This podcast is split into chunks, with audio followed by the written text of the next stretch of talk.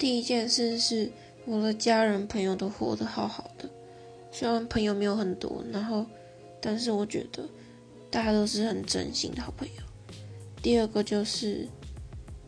我觉得听到广众或是有广众在的地方，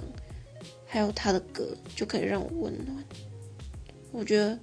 这是一件让我活在世界上很大动力，也是一件很开心的事情。第三件事情就是每天都可以吃好吃的食物，然后不就是不会饿死，不会像非洲人一样，可以每天都吃一些很棒的东西。